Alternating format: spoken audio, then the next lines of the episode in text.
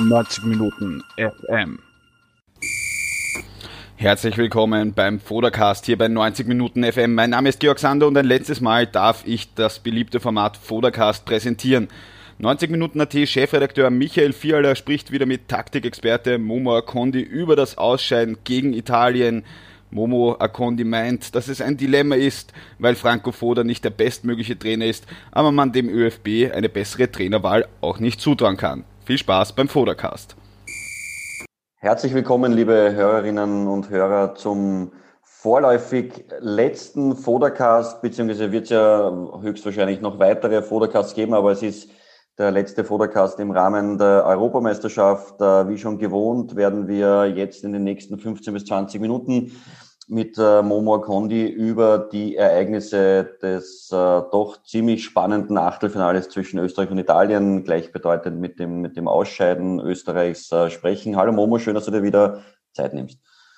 Hallo, grüß dich. Ja, weinendes Auge, weil das der vorläufig letzte Fodercast ist. Ja, wir haben äh, die, äh, den Fotocast normalerweise immer am Tag danach gemacht. Jetzt ist es schon äh, eineinhalb Tage danach. Vielleicht äh, auch gut, um das Ganze ein bisschen äh, nüchterner noch zu sehen. Ähm, ja, äh, wir werden jetzt über das Spiel reden und auch über die gesamte Stimmung und, und ein paar äh, Erkenntnisse aus der, der Europameisterschaft und vielleicht generell aus dem, aus dem ganzen Tun und Wirken von Franco Foda. Ähm, Österreich war euphorisch, äh, durchaus äh, zu Recht, äh, hat eine wirklich starke Partie gegen Italien äh, geliefert, äh, Italien an den Rande äh, ja, einer Niederlage gebracht, äh, hat dann aber doch nicht gereicht. Ähm, vielleicht jetzt wieder die Eröffnungsfrage, wenn wir jetzt rein uns aufs Italien-Spiel beziehen, wie hast du dieses Spiel gesehen? Also ähm, es war ein Wechselbad der Gefühle tatsächlich ich denke, insgesamt haben die Italiener schon verdienter gewonnen, als wir es vielleicht wahrnehmen wollen. Also es war schon ein absolut verdienter Sieg. Aber wie du sagst, wir hatten sie zwischendurch mal am Rande, äh, dass das Spiel kippen könnte. Das Spiel ist leider nie gekippt, tatsächlich. Aber es war oft wirklich ganz kurz davor. Ähm, Wechselbad der Gefühle, warum? Weil wir haben sehr, sehr gut, wir sind sehr, sehr gut gestartet im Spiel. Äh, die Mannschaft hat das absolut umgesetzt, was wir im Vordercast besprochen haben letztes Mal, und zwar hochpressen und den Gegner früh unter Druck setzen. Das war, das hat mir sehr gut gefallen, nicht nur mir, ja, meine, meine deutschen Kollegen wie immer, mit denen ich im Chat ja natürlich die Spiele auch äh, bespreche, ähm, die waren auch absolut begeistert von der Anfangsphase. Und dann hat man gemerkt, dass wir dieses hohe Pressing nicht durchhalten können. Das hat damit zu tun, das haben wir auch schon seit dem ersten Vordercast besprochen, dass Marco Arnautovic nicht der Spielertyp ist, der jetzt jedes Mal den Sprint geht, also wirklich tak, tak, tak, jeden, jeden Angriff, jeden Innenverteidiger anläuft. Das heißt, wir haben dann wirklich viel im Pressing verloren. Gleichzeitig sind wir bei der Viererkette geblieben. Wir sind nicht zurückgegangen zur Dreierkette. In der Viererkette haben wir jetzt niemanden, der wirklich abkippt oder die zwei Innenverteidiger dauerhaft unterstützt. Trotzdem schicken wir Alaba und äh, Leiner nach vorne. Das sind zwei Außenverteidiger, die hochgehen und das sind zwei Außenverteidiger, die natürlich ähm, offensiv spielen wollen. Jetzt hatten wir das Problem, die Italiener haben gekontert wie verrückt und sie haben gekontert immer links und rechts von den Innenverteidigern, dort wo die Außenverteidiger gefehlt haben. Und wer, wer mich auf Twitter, wer mir auf Twitter folgt, hat gesehen, ich habe dann geschrieben, das war's, ich lege mich fest, heute wird das nichts. Weil die Italiener von Minute zu Minute das hohe Pressing leichter zerspielt haben. Wir haben dann auch nicht mehr so hoch gepresst natürlich, aber jetzt mal, wenn man auf die Anfangsphase eingeht, das Pressing wurde von Minute zu Minute besser bespielt. Unsere Angriffe, weil wir wieder viel Ballbesitz hatten, wurden abgefangen, weil die einfach auch gut verteidigt haben, das muss man auch dazu sagen, aber ihre Konter waren mörderisch. Und es ging wirklich von Minute zu Minute so äh, weit, dass ich mir gedacht habe, das können wir über 90 Minuten nicht ähm, verteidigen.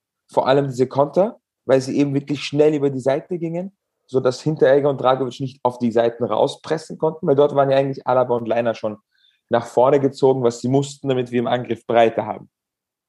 Und insgesamt war diese Viererkette für mich so, dass das unmöglich war, die Italiener über 90 Minuten so irgendwie in Schach zu halten. Und ich sage es ganz ehrlich, darauf basierend, dass ich im Vorderkast gesagt habe, wir müssen die hoch anpressen und wir müssen das möglichst lang durchziehen.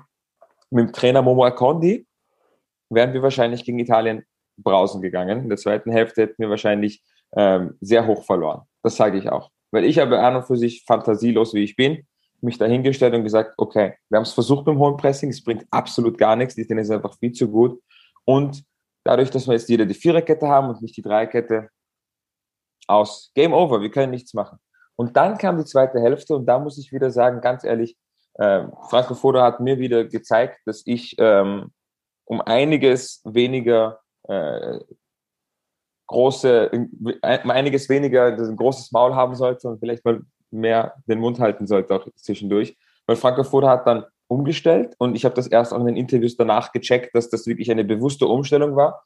Wir haben so gespielt, dass Leimer öfter zu Leiner zurückgekommen ist, wir dann eben ein bisschen die Breite besser hatten mit so einer Pseudo-Fünferkette, weil halt eben der Konrad Leimer sich dazu gestellt hat und davor die Spieler quasi in einer Raute sich hingestellt, also fünf Raute mehr oder weniger.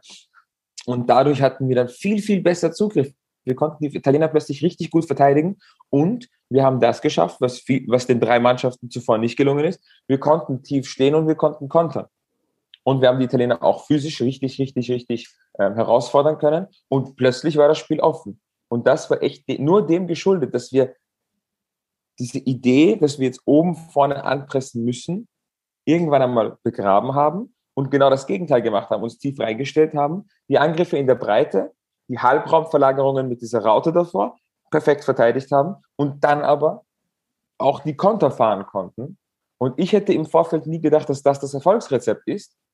Und ich glaube, viele haben nicht gedacht, dass das das Erfolgsrezept ist. Aber Fakt ist, das war das Erfolgsrezept. Und wenn man sich dann hinstellt und sagt, ah, wir kriegen das 1-0 in der hundertsten Minute, weil wir uns hinten reingestellt haben, dann hat man die zweite Hälfte nicht gesehen. Weil Aber was hat sich dann geändert in der Verlängerung? Ich meine, äh, ein Punkt möchte ich schon dazu sagen, Maul aufreißen äh, klingt jetzt vielleicht ein bisschen ähm, flapsig, aber ähm, das ist auch unser Job. Ähm, insofern ist das auch okay und da äh, möchte ich auch schon kurz äh, einhaken. Offensichtlich äh, dass sogar in der Stunde des, des äh, einer der besten Spiele der, der letzten Jahre hat Franco Foda dann nach dem Spiel es sich nicht verkneifen können zu sagen, jetzt haben die Kritiker Pause. Das ist natürlich äh, ja ein, ein Wunschdenken von Franco Foda, aber ja, Journalisten sind dazu da, um etwas äh, zu, aufzuzeigen, zu kritisieren. Also äh, so geht's natürlich auch nicht. Aber äh, zurück zum Spiel zu kommen. Was hat sich dann, also aus meiner Sicht, äh, zweite Hälfte, ja, äh, also Österreich unglaublich gut gespielt. Ähm, aber man hat dann, mein Eindruck war trotzdem, dass zu Beginn der Verlängerung dann Österreich doch etwas anders aufgetreten ist und äh, die Italiener noch mehr hat kommen lassen, war mein Eindruck. Und das äh, und dann muss man natürlich auch darüber reden, vielleicht auch deine Einschätzung dazu. Wie war das mit den Wechseln ähm, vom wir haben auch wieder mit einer Runde geschaut und gesagt, na ja, jetzt müsste eigentlich wechseln, weil es sind einige sehr platt, aber natürlich war dann die, die Frage, wen gibt man rein, weil eigentlich spielen ja alle an dem Tag sehr gut und wer von der Bank kommt, so wirklich die, die Alternativen, die jemanden eins zu eins ersetzen können, haben wir nicht. Äh, ja, vielleicht auch dieses Thema kurz behandeln. Also was war also, zu Beginn der Halb, also der, der Verlängerung? Warum wirk, wirkte das so aus meiner Sicht, dass Österreich sich da doch noch mehr zurückgezogen hat? Also den Eindruck hatte ich persönlich nicht, auch nachdem ich quasi die Interviews gehört habe, habe ich eher rausgehört, dass Franco Foda vielleicht äh, zu Beginn der Verlängerung fast schon zu euphorisch wurde, weil er hat dann gesagt, so, als die Verlängerung angefangen hat, da hatte ich das Gefühl, jetzt gewinnen wir dieses Spiel. Ich hatte viel eher das Gefühl, dass die Österreicher vielleicht in der Verlängerung ein bisschen undisziplinierter waren, vielleicht ein bisschen zu beflügelt von dem, von dem insgesamt zweite Hälfte Abseits-Tor aberkannt und dann wirklich in die Verlängerung. Ich hatte eher das Gefühl, dass sie sich jetzt ein bisschen zu sehr aus der Reserve haben locken lassen von den Italienern und auch, dass sie, ähm, dass sie auch äh, undisziplinierter wurden ein bisschen. Aber natürlich ist es ein bisschen sehr schwer, das zu beurteilen, dadurch, dass wir halt wirklich ähm, in, der, in der 99., 100. Minute das Tor kriegen. Das heißt, da waren wir gerade in der, in der Verlängerung drinnen. Das ist halt ein sehr, sehr kurzer Beobachtungszeitraum, diese neun Minuten. Ähm, ich hätte es aber persönlich jetzt nicht so gesehen und auch basierend auf den äh, Interviewstimmen hätte ich nicht gesagt, dass sie da jetzt äh, sich zumauern wollten bis zum Elfmeterschießen. Im Gegenteil, ich hätte ja, das Wobei Gefühl, man ehrlicherweise sagen muss, das würde nach dem Interview auch ja niemand dann so formulieren, dass man sich jetzt. Naja, ich, ich, ich hätte mich schon hingestellt und gesagt, es ist Verlängerung. Natürlich wollen wir uns lieber ins Elfmeterschießen retten, nachdem wir 90 Minuten gegen äh, die beste ja, Also bei aller Ehre, ich kenne kenn also, also stell dir vor, also stell dir vor, du bist dort, stell dir vor, du bist dort und du hast gerade die beste Mannschaft des Turniers in Schach gehalten, 90 Minuten. Natürlich bist du platt. Ich würde schon mein Glück im Elfmeterschießen versuchen, statt da jetzt irgendwie noch irgendwelche verrückten Sachen in der Verlängerung zu machen. Ähm, Elfmeterschießen, wie du weißt, ist absolute Lotterie. Und dann ist es wurscht, ob der Italien, Brasilien oder Liechtenstein gegenüber ist. Nichts gegen Liechtenstein, das ist das Erste, was mir eingefallen ist, tut mir leid.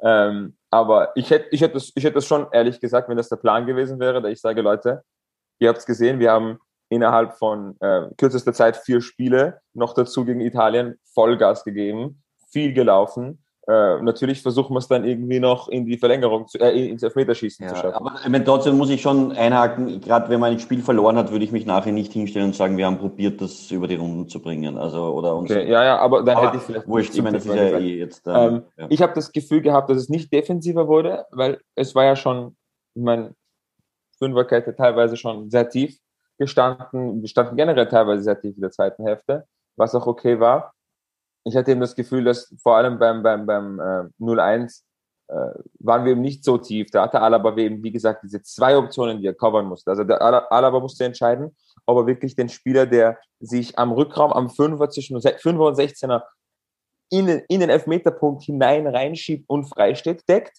oder ob er an der zweiten Stange den Chiesa deckt. Und da hatte ich natürlich gedacht, er wird natürlich die direkte Gefahr fürs Tor decken und nicht den Chiesa, weil der Chiesa muss ja noch einen Haken schlagen, wenn er ein Tor schießen will, oder er muss eine Hereingabe bringen. So war es dann auch. Der Ball kam zu Chiesa raus. Alaba war dort und ich glaube Hinteregger, also Innenverteidiger war auch da. Und äh, Chiesa hat halt den Innenverteidiger komplett aussteigen lassen mit dem Haken oder mit dem war eine Schuss. Ne? Also muss man schon Chiesa überragend, ja, also Mancini auch ein bisschen verrückt, dass er den nicht von Anfang an bringt, weil das mit der beste Spieler in seinem Kader ist, meiner Meinung nach. Aber ähm, ich hatte einfach das Gefühl, Alaba musste alleine zwei Optionen covern und ähm, hätte jetzt nicht gesagt, dass das ein Resultat davon ist, dass wir uns noch tiefer hingestellt haben. Hättest du wechseltechnisch jetzt äh, eventuell früher reagiert? Ich hatte Angst vor dieser Frage. ich habe versucht, da aus dem Weg wir müssen Also auch ich weiß es nicht. Ich weiß, es, ist eine, es, ist, es ist echt leicht, jetzt zu sagen, wir hätten wechseln müssen. Ähm, ich habe auch die ganze Zeit gezögert mit den Wechseln während dem Spiel. Ich habe mir auch die ganze Zeit gedacht, so, okay, warten wir noch ein bisschen mit den Wechseln, warten wir ein bisschen mit den Wechseln. Und im Nachhinein habe ich mir auch gedacht, so, ah ja, stimmt, eigentlich hätten wir auch früher wechseln können. Ähm, insgesamt würde ich sagen, wahrscheinlich, ihr habt recht mit den Wechseln. Ich will mich nicht festlegen, weil ich mir einfach zu unsicher bin bei dem Thema. Ähm, aber ich denke schon, dass man das nicht so extrem machen musste wie Franco Foda. Vor allem, und das ist dann immer die Sache, Natürlich hat Franco Foda den Ruf, dass er immer spät wechselt, seit er bei Sturm Graz ist, äh, Sturm Graz war. Wie wissen das? Er, er, er wechselt sehr spät. In dem Fall glaub, ja, in dem Fall wahrscheinlich auch. Aber ich will mich nicht zu sehr auf dieses Thema fixieren, weil ich glaube, es nicht so wichtig ist, wie, weil ich habe bei. Naja, mein Eindruck war, dass die Italiener dann schon einen Schwung wieder reingebracht haben, der für uns dann ein bisschen schwierig war, weil sie hatten dann, glaube ich, schon zwei oder drei neue Kräfte drinnen, wir noch die Original elf.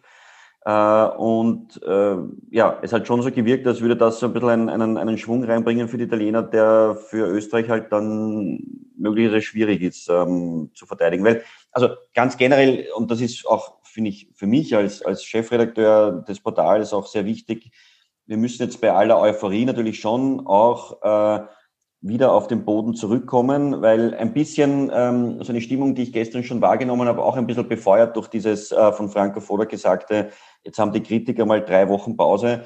Ähm, und ich habe das auch sehr bezeichnend in einem Kommentar auf Facebook gelesen, wo er geschrieben hat, ja, das ist so ein bisschen die typisch österreichische Seele. Jetzt, jetzt haben wir das erste Mal das Achtelfinale geschafft äh, und jetzt ja, sollen alle ruhig sein, weil es ist ein historisches Ergebnis und das wäre eigentlich auch aus, also ist auch aus meiner Sicht vollkommen hundertprozentig richtig so zu sehen, genau der falsche Weg. Man muss trotzdem weiterhin äh, über das reden, was auch nicht funktioniert hat. Es war natürlich eine tolle Leistung. Die Spieler sind über sich herausgewachsen. Auch Franco Foda, und das habe ich gestern auch äh, geschrieben, ist im Rahmen seines Korsets, das er hat, über sich hinausgewachsen. Aber dennoch muss man auf lange Sicht oder mittelfristig die Diskussion, Diskussion natürlich auch führen, ist er trotzdem der richtige Trainer oder nicht? Ja? Für den Wechsel vielleicht kann ich das ja. besser formulieren jetzt. Ähm, mein Hirn hat ein bisschen gearbeitet in der Zwischenzeit. Ich sag so, so wie Gregoritsch und Schaub vor allem sich präsentiert haben, habe ich mir natürlich gedacht, er hätte früher wechseln müssen. Aber ich hätte auch nicht erwartet, dass diese zwei Spieler, vor allem diese zwei genannten Spieler, wirklich diesen Impact gehabt hätten. Weil im Endeffekt hat es dann im Nachhinein so gewirkt, Italien bringt Chiesa, der bringt gleich eine tolle Aktion. Wir bringen Schaub, der hat gleich eine tolle Aktion. Warum haben wir das nicht früher gemacht? Aber ich hätte halt nicht erwartet, dass just diese zwei Spieler irgendwie an der Dynamik des Spiels so viel ändern können, weshalb ich dann wiederum verstanden hätte, wenn man die Wechsel hinauszögert. Wobei die beiden es ja auch schon bewiesen haben. Also Schaub, soweit ich mich erinnern kann, beim äh, Spiel gegen die Slowakei reingekommen, äh, hat einen, einen, auch einen, einen, neuen Schwung reingebracht und Gregoritsch haben wir ja gesehen, was er gemacht hat bei der Absolut, absolut. 100 Prozent. Und um, um, das Thema abzuschließen, mich würde es hundertprozentig interessieren, die Gründe, die genauen Beweggründe, weil es spekulieren wir über tausend und eine Grund, einen Grund, warum er nicht gewechselt hat. Ich würde schon gerne wissen, warum Franco Foda nicht gewechselt hat. Aber ich möchte auch sagen, ich fand in jeder Nachbereitung des Spieles war das der Kritikpunkt Nummer eins. Und ich glaube, das ist dann schon zu hoch gegriffen. Es ist ein absolutes Thema, da hast du recht. Ob es wirklich das einzige Thema war, worüber alle reden jetzt nach dem Spiel. Also, wenn wir über kritische Punkte reden, ja. Natürlich sehr viel Euphorie, sehr viel Euphorie und sehr viel Lob. Aber wenn kritisiert wird, dann geht es eigentlich in erster Linie fast nur um diesen Wechsel. So ja, die Frage ist, über was man noch gesehen. viel reden kann in der 109., 105. Minute also wo, wo, welche Rädchen kann man in, in der 105. Minute noch drehen? Ja? Also man kann natürlich noch versuchen, eine taktische Umstellung zu machen oder man kann natürlich versuchen, jetzt äh, zwei, drei Positionen auszutauschen, wo man merkt, okay, da ist einfach die Luft komplett draußen. Ja? Also auch äh, Wechsel Kalajdzic, Anatovic hat ja 100% Sinn gemacht, nicht nur weil er das Tor erzielt hat, sondern weil er ja, weil man auch gemerkt hat, dass Anatovic wieder mal komplett platt war. Ne? Ja, ja, absolut. Nein, nein, stimmt schon, stimmt schon. Also mich würde es wirklich interessieren, warum er nicht gewechselt hat. Und ähm, insgesamt ist es auf jeden Fall ein Thema.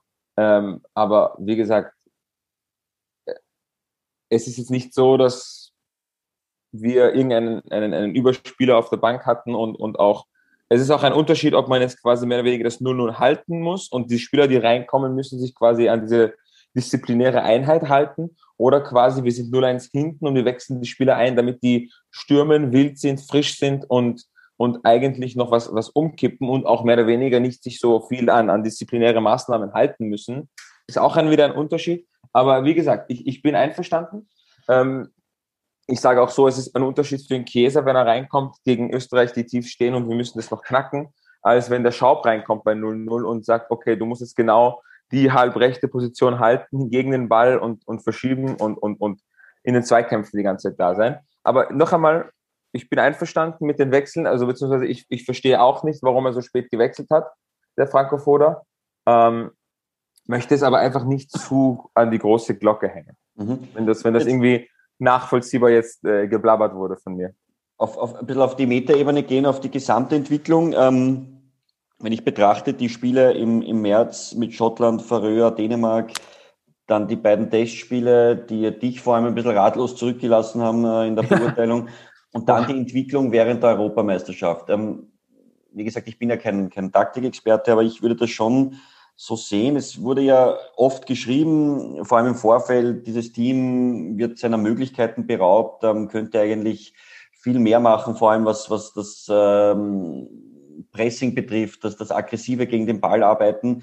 Ähm, also ich würde jetzt schon feststellen, wenn ich mir die drei Spiele von, von WM-Qualifikation äh, in Erinnerung rufe, wo es um Punkte geht, wo es um eine WM-Qualifikation geht und die drei Spiele jetzt äh, in der Gruppenphase beziehungsweise auch dann das Achtelfinale, dass hier eine Entwicklung stattgefunden hat, die von vielen Seiten gefordert wurde. Und offensichtlich doch Franco Fodas, auch wenn er noch tausendmal betont, er liest Medien nicht oder er lässt sich das bewusst äh, wegblenden, ähm, man schon ein bisschen den Eindruck hat, dass er sich von der allgemeinen Stimmung, wie auch immer er zu dieser Stimmung, wie er die wahrgenommen hat, schon ein, dazu hinreißen hat lassen und das erinnert doch ein bisschen an die Zeit bei Sturm Graz am Ende, wo er sich dann auch plötzlich bewegt hat in seinem, in seinem Tun. Ähm, und äh, gerade du diskutierst ja auch auf Twitter hier mit, mit sehr vielen Experten. Ähm, würdest du das so sehen? Weil ich habe den Eindruck, dass du manchmal schon sagst auch, ähm, eigentlich hat er das eh schon immer gemacht, nur halt nicht so gut umgesetzt oder es kam nicht so gut rüber. Oder wie, wie würdest du die drei Spiele im März mit den drei Spielen oder mit den vier Spielen jetzt bei der Europameisterschaft vergleichen? Welche Entwicklung gab es da? Ja, also du hast gesagt gerade, ich, ich habe den genauen Wortlaut nicht im Kopf, aber du hast gerade gesagt, er hat die Entwicklung ähm, äh, mehr oder weniger mitgemacht, ja, die die Journalisten noch gefordert haben. Ich glaube es dem Frankfurter schon, dass er nicht die Medien liest, weil er scheint mir einfach medientechnisch nicht so gut geschult zu sein. Da wird es helfen, wenn er sich mit den Medien mehr befassen würde. Ich glaube, er hat sich schon drängen lassen zu diesem Ändern, äh, zu diesem Wechsel, zu diesem Wandel, aber von den Spielern, glaube ich. Ich glaube, die Spieler machen intern ihm mehr den Druck als, als jetzt irgendwelche Journalisten wie du und ich hier, ähm, weil ich glaube nicht, dass er sich damit so befasst. Ich glaube aber nicht, also ich, ich möchte da nur also kurz einen Einspruch äh, eingehen, weil es mir auch wichtig ist, weil ähm, wir natürlich auch hier gewisse Recherchen anstellen und so weiter und, und auch Erfahrungen der, der vielen letzten Jahre haben. Ähm, also ich würde es jetzt nicht nur auf die Spieler sehen, aber ich meine, das ist jetzt, wie gesagt. Ich wollte nur äh, einfach sagen, dass Franco Foda medientechnisch einfach sich schlecht verhält. Das haben wir im ersten Vordercast auch gesagt. Gell? Seine Kommunikation mit den Medien ist schlecht. Deswegen habe ich gesagt, so wahrscheinlich hält er so wenig davon, dass er es wirklich nicht liest. Weißt du, was ich meine? Weil er, er scheint mir auch nicht den nötigen Respekt den Journalisten gegenüber zu bringen und auch generell die Kommunikation mit der Medienlandschaft ist für mich ein schlecht, äh, schlechter, äh, schlechter Zustand ja. derzeit. Also aber, nur ein aber, Input noch von, von meiner Seite da. Ich glaube ähm, schon, dass er sich mit Medien beschäftigt und diese Reaktion, wie du sie jetzt beschrieben hast, dass er sich jetzt nicht so, so professionell gegenüber Medien verhält, ist möglicherweise auch eine, eine gewisse Eitelkeit, äh, die natürlich dann da ist, wenn er Medienberichte über sich liest, die ihm gar nicht taugen, äh, dann ja, reagiert er halt so, wie er ist. Er ist halt so. Ja. Äh, ich hätte aber wirklich gesagt, es gab diese Entwicklung schon vorher und viele, viele Journalisten haben diese Entwicklung verschlafen. Das, dazu stehe ich wirklich, weil ich habe mich ja auch hingestellt und habe gesagt, Leute, schaut, in der WM-Quali war schon viel Pressing dabei. Es ist viel Pressing schiefgegangen. Gegen Dänemark hatten wir extreme Abstimmungsprobleme im Pressing. Aber wobei diese Abstimmungsprobleme auch erst nach 60 Minuten wirklich ins Gewicht gefallen sind, dann aber in, in Form von vier Gegentoren. Das heißt, wir hatten ja schon diese Elemente drinnen.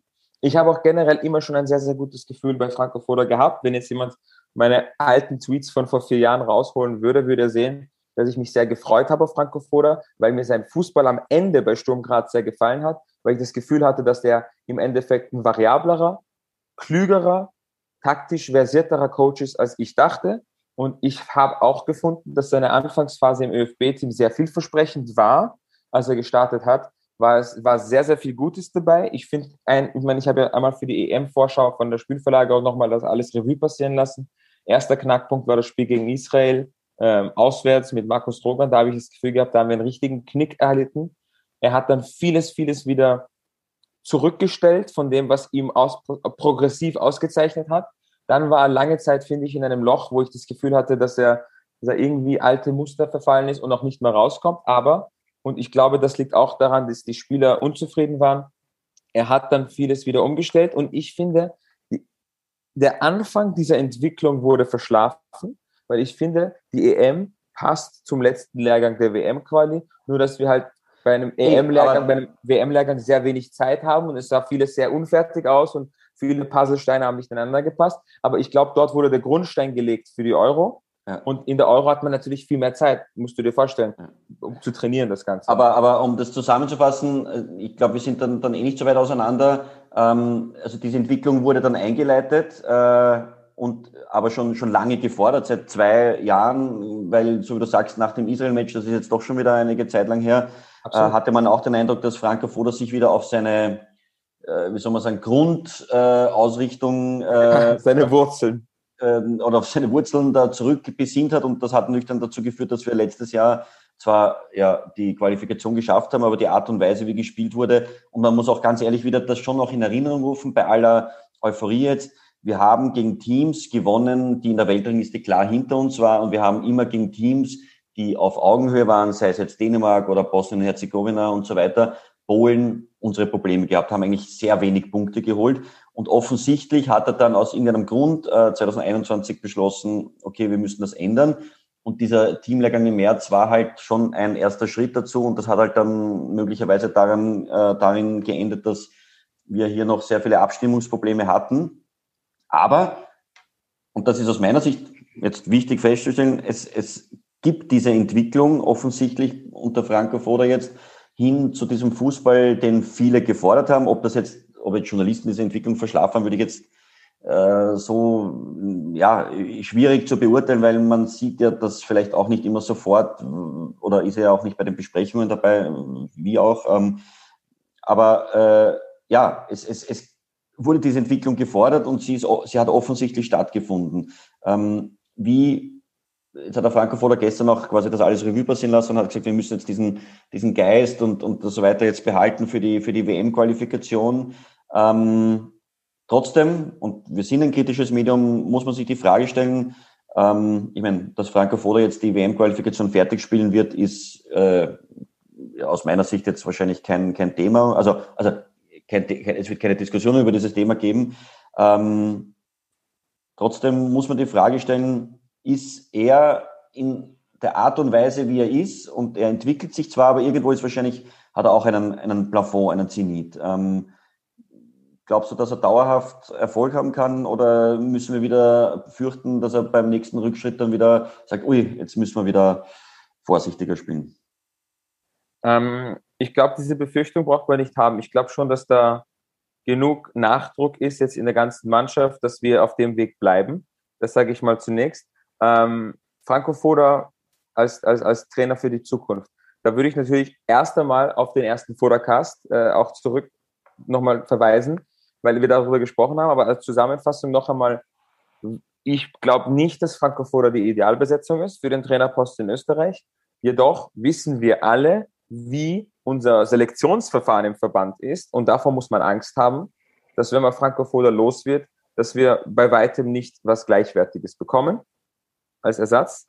Und du weißt ganz genau, wenn wir einen Trainer haben wollen, der ein Kaliber über Franco ist, dann muss man das schon wirklich lange im Voraus planen. Das ist dann ein Trainer, der auch für Vereins, äh, auf der Vereinsebene sehr beliebt ist, das heißt, man muss einen richtigen Moment schnappen, wo man ihn quasi rausholt aus dem Vereinsfußball.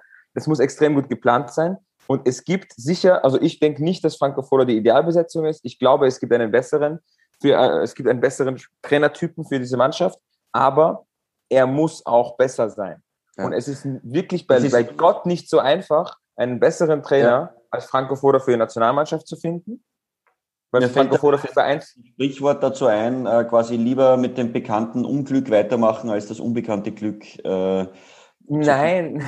Naja, Nein, also sagen, ein bisschen ist es schon sagen, so, weil wir vertrauen nicht, dass die neuen Landespräsidenten inklusive ÖFB-Präsident einen besseren Teamchef finden und diese Sorge ist natürlich berechtigt. Wir kennen äh, diesen, wie soll man sagen, ja, jetzt hätte ich fast das Wort Haufen verwendet, aber ähm, es ist halt leider so, dass Leute... Von mir aus kannst du es so sagen es ist halt leider so, dass hier Leute über den Teamchef entscheiden, äh, aufgrund ja, einerseits persönlicher Eitelkeiten, äh, aufgrund von Seilschaften und leider sehr selten aufgrund von fachlicher Qualifikation. Ähm, ja, aber also trotzdem aber, aber. Noch einmal, das ist, ein, das ist auch ein schwieriges Thema. Also einerseits hast du Leute, die vielleicht nicht so gut sind darin, dieses Problem zu lösen, mhm. aber andererseits hast du auch ein Problem, weil du brauchst einen super starken Trainer und ein super starker Trainer ist extrem attraktiv für Verein, für Vereinsfußball und die richtig guten Trainer werden den Vereinsfußball der Nationalebene vorziehen. Das heißt, du musst ihn irgendwo erwischen, wo er vielleicht auf Vereinsebene nicht so gut läuft, wo er keinen Verein findet, wo gerade nicht das Richtige für ihn dabei ist. Dann musst du ihn schnell rausschnappen mit der Gefahr, dass er jederzeit wieder gehen wird, sobald irgendein cooler Verein einen, einen Trainer wieder sucht. Das heißt, es ist schon sehr, sehr schwer. Wir haben halt den Vorteil, dass Frankfurt wirklich ein guter, solider Trainer ist, taktisch mehrere Gesichter gezeigt hat, ähm, insgesamt ein smarter Trainer ist und lustigerweise, außer für Sturm Graz wahrscheinlich, für keinen Verein jetzt so attraktiv ist, dass er ihn da rauskaufen wollen würde. Das heißt, eine gute Mischung und die kriegt man nicht so leicht. Und ich sage es nicht so. Ja, ich, ich möchte aber trotzdem also sagen, äh, wenn wir jetzt einen Trainer finden würden, also ich, ich denke jetzt einfach laut, ja, Oliver Glasner äh, kommt mit Eintracht Frankfurt einfach nicht zurecht äh, wird nach zehn Runden und, und, und sieben Niederlagen äh, gefeuert. Äh, und die WM-Qualifikation ist äh, gerade nicht so erfolgreich verlaufen, dann könnte man diese Chance wahrnehmen. Und ich glaube schon, wenn man einen, einen, zum Beispiel jetzt einen Oliver Glasner holen würde mit dem, mit dem Blick auf ein, ein großes Turnier 2024 dann, dass man äh, hier natürlich schon äh, auch ja, davon ausgehen kann, dass er diese zwei Jahre dann, dann macht, ja, und, und, und nicht da jetzt große, also ich glaube auch nicht, dass da großartig jetzt über das Nationalteam so, so große äh, Erfolge zwischendurch kommen, wo dann, dann 13 Vereine anklopfen und sagen, wir wollen jetzt den, den Oliver Glasner wieder haben. Aber ähm, also ich sehe natürlich jetzt, also auch die Perspektive, ich sehe es ein bisschen ähnlich wie du. Natürlich ist die Frage, welche Alternativen hat man? Und wenn man sogar diese Alternativen hätte, ist das ÖFB-Präsidium dazu äh, befähigt, diese guten Alternativen auch zu sehen. Ich glaube, das ist so ein bisschen dieses Grunddilemma, ja. das wir haben. Und deswegen bleibe ich bei diesem Sprichwort, ähm, das so ein bisschen jetzt da drüber schwebt, lieber das unbekannte Glück als das äh, unbekannt, lieber das unbekannte Glück, Unglück, lieber das, das bekannte Unglück. Genau. Äh, lieber das bekannte Unglück als das ähm, unbekannte Glück. Jetzt haben wir es ja. draußen. Ähm, ah, ich denke mir halt einfach wirklich äh, die Gefahr, also ich sag mal so, wenn wir Franco Foda austauschen, ist es in neun von zehn Fällen ein Downgrade und in einem von zehn Fällen ist es ein Upgrade und das auch nur mit Glück bei dem unter Anführungszeichen Haufen. Aber dennoch muss ein Verband danach streben, dass diesen einen Fall zu finden, weil also genau. also ganz ehrlich, ich bin trotzdem davon überzeugt, also es ist das Team über sich herausgewachsen, ähm, es ist auch Franco Foda über sich herausgewachsen und das kann man ja durchaus im, also das muss man ihm auch zugestehen, aber wir müssen bei aller Euphorie auch jetzt wieder äh, auf die sachliche Ebene zurückkommen ähm, und trotzdem müssen wir auch über das reden. Äh, wir dürfen nicht vergessen, was wir im März gesehen haben, wir dürfen auch nicht vergessen, was wir im letzten Jahr gesehen haben, wo wir, wie gesagt, das möchte ich nochmal betonen, Teams geschlagen haben, die in der Weltrangliste klar hinter uns waren und wir gegen Teams, die auf unserer Augenhöhe war, immer unsere Probleme gehabt haben. Und das muss man halt jetzt auch beobachten, ob Franco Foda weiterhin hier Entwicklungsschritte gehen kann und das muss er wahrscheinlich im Herbst unter Beweis stellen. Oder ich möchte hier noch einen kleinen Ausblick. Ja. Absolut. Ich möchte noch einen kleinen Ausblick machen, weil du gesagt hast, wir haben gegen schwache Mannschaften gespielt. Jetzt hatten wir ein paar stärkere Mannschaften dabei, die wir bezwungen haben. Ich möchte darauf eingehen, dass ich. Äh, Aber wer, wer war das? Also Nordmazedonien wird jetzt bei aller Ehre schon so einordnen, die hätten wir in einer, oder haben wir auch damals in der Qualifikation ja auch schon besiegt. Also, äh, ja, ja, aber, ja. aber der nächste Punkt wirst gleich sehen, warum ja. ich es gesagt habe. Ähm, ich habe oft diskutiert wegen den Pressingzahlen und man hat mir gesagt, die Pressingzahlen sind nur so gut, weil die Gegner so schlecht sind. Jetzt haben wir natürlich gegen Holland und Italien nicht gewonnen, aber wir hatten wieder ähnliche Pressingzahlen aufs Parkett gebracht. Das heißt, das war gegnerunabhängig. Also das Pressing ist da. Was mich eher stört, wenn ich sage, wir brauchen ein Upgrade, das habe hab ich dir auch im ersten Vordercast gesagt, ich glaube, wir brauchen einen Trainer, der vielleicht noch mehr was mit dem Ballbesitz anfangen kann, weil aus irgendeinem Grund sind wir die Ballbesitznation Nummer eins auf der Welt zurzeit. Ja, wenn Holland kommt, haben die 47 Prozent Ballbesitz, weil Österreich muss erstmal 53 Prozent Ballbesitz haben, warum auch immer.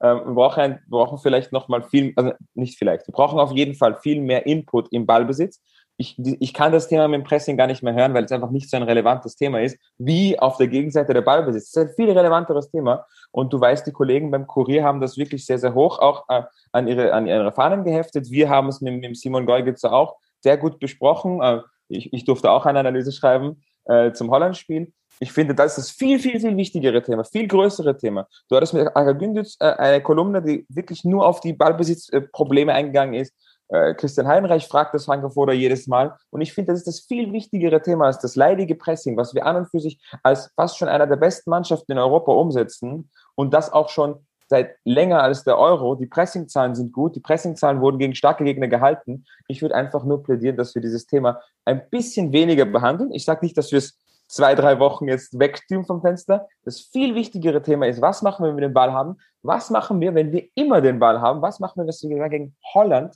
53 Prozent Ballbesitz haben, da bin ich nicht sicher, ob Franco Foda der richtige Mann ist. Da bin ich mir nicht sicher, ob er das Maximum rausholen kann. Und er muss das Maximum rausholen, ja. weil uns fehlen immer noch die Offensivspieler. Dabei bleibe ich. Wir haben keine Spieler für die Tiefe.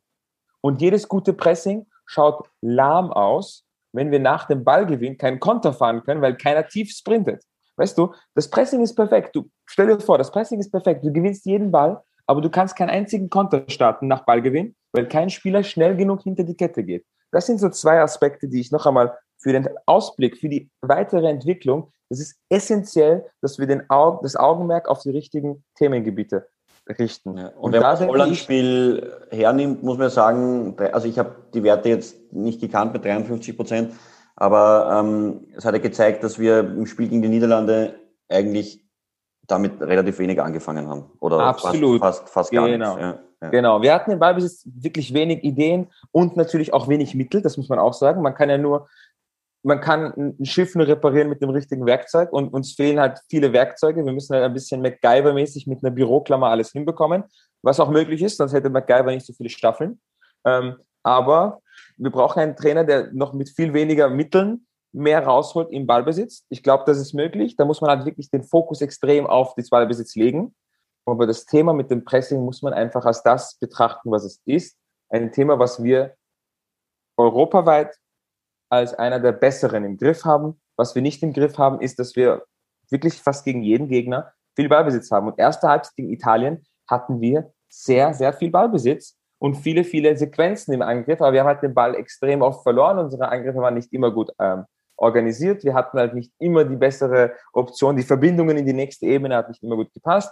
Gegen, gegen den Ball war es dann das Problem, was wir am Anfang vom Vordercast angesprochen haben. Die Italiener konnten uns sehr, sehr gut auskontern. Das sind Themen, die mir viel mehr am Herzen liegen, als was mache ich, wenn der gegnerische Innenverteidiger jetzt den Abschluss spielt, wie wir pressen. Weil ich glaube, das Thema ist auch wichtig, aber bei weitem nicht so wichtig. Deswegen Franco Foda, gut, könnte besser sein. Wir könnten im Ballbesitz noch bessere Elemente einbauen. Wir könnten besseren Fokus drauf legen, noch bessere Lösungen haben. Ich habe schon das Gefühl, dass wir im, in den Angriffsmustern nicht so perfekt geplante Angriffsmuster haben. Da hat man es auch immer wieder gehört, im letzten Drittel haben die Spieler ihre Freiheiten und so weiter. Für 100% Freiheit im letzten Drittel fehlt es, an diesen, fehlt es diesen Offensivspielern an Qualität. Dieses Recht muss man sich auch erarbeiten als Spieler, dass man sagt, okay, du bist so gut, du hast so viele gute Lösungen. Ich möchte gar nicht reinreden, weil wenn du am Platz spontan deine Lösung bringst, ist es immer besser als eine vorgefertigte aus dem, aus dem Taktikheftel. In dem Fall sage ich, unsere Offensivspieler haben nicht die Qualität, dass man ihnen alle Freiheiten lässt. Sie brauchen Muster und sie brauchen Angriffs. Also der Einzige, der das ja wahrscheinlich vorne zusammenbringt, ist der Marco Nautovic. Äh, also der das der halt bremst wiederum das Pressing komplett ja. aus. Also so viele Rechte will ich ihm auch nicht Aber das ist natürlich ein interessanter Punkt, weil das ja auch ein Punkt ist, der medial ja durchaus äh, auch von uns und auch von, von anderen Kollegen äh, wie dem, dem Gerald Grossmann ja durchaus oft kritisiert ist, dass vorne einfach äh, diese so wie du sagst, diese hundertprozentige Freiheit, ich gebe meinen Spielern vor der Freiheit, dass das einfach äh, für uns, äh, wie soll man sagen, Spielerniveau einfach ähm, ja, zu wenig ist. Ich glaube halt auch nicht, dass der Franco Foda jetzt bei der Euro 100% Freiheit gegeben hat. Ich glaube, er hat das mal in einem Interview gesagt, das wurde ein bisschen aus dem ja, Kontext schon öfters genommen. Gesagt, ja. Also, es ist, ja, aber ich glaube, ich habe nicht den Eindruck gehabt, dass es bei der Euro jetzt hundertprozentig gestimmt hat, aber sie hatten trotzdem ja. viele Freiheiten. Nicht alle, aber viele. Und ich denke, das ist trotzdem immer noch zu viel.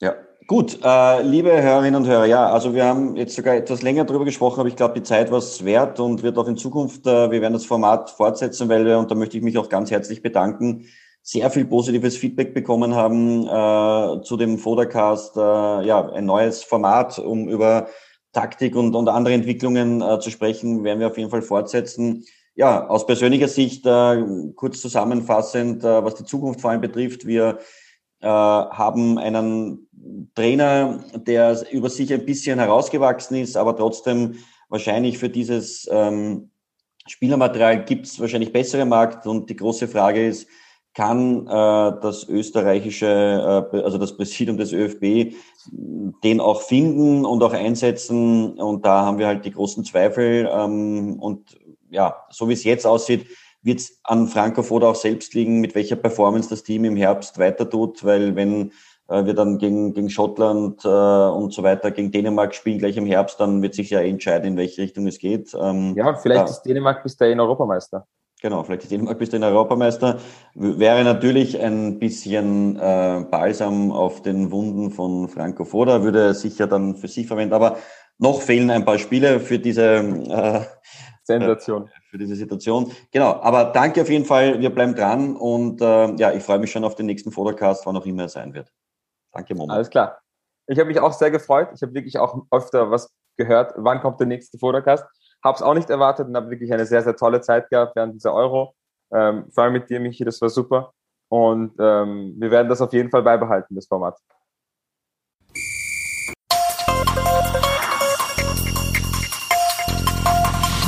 90 Minuten FM.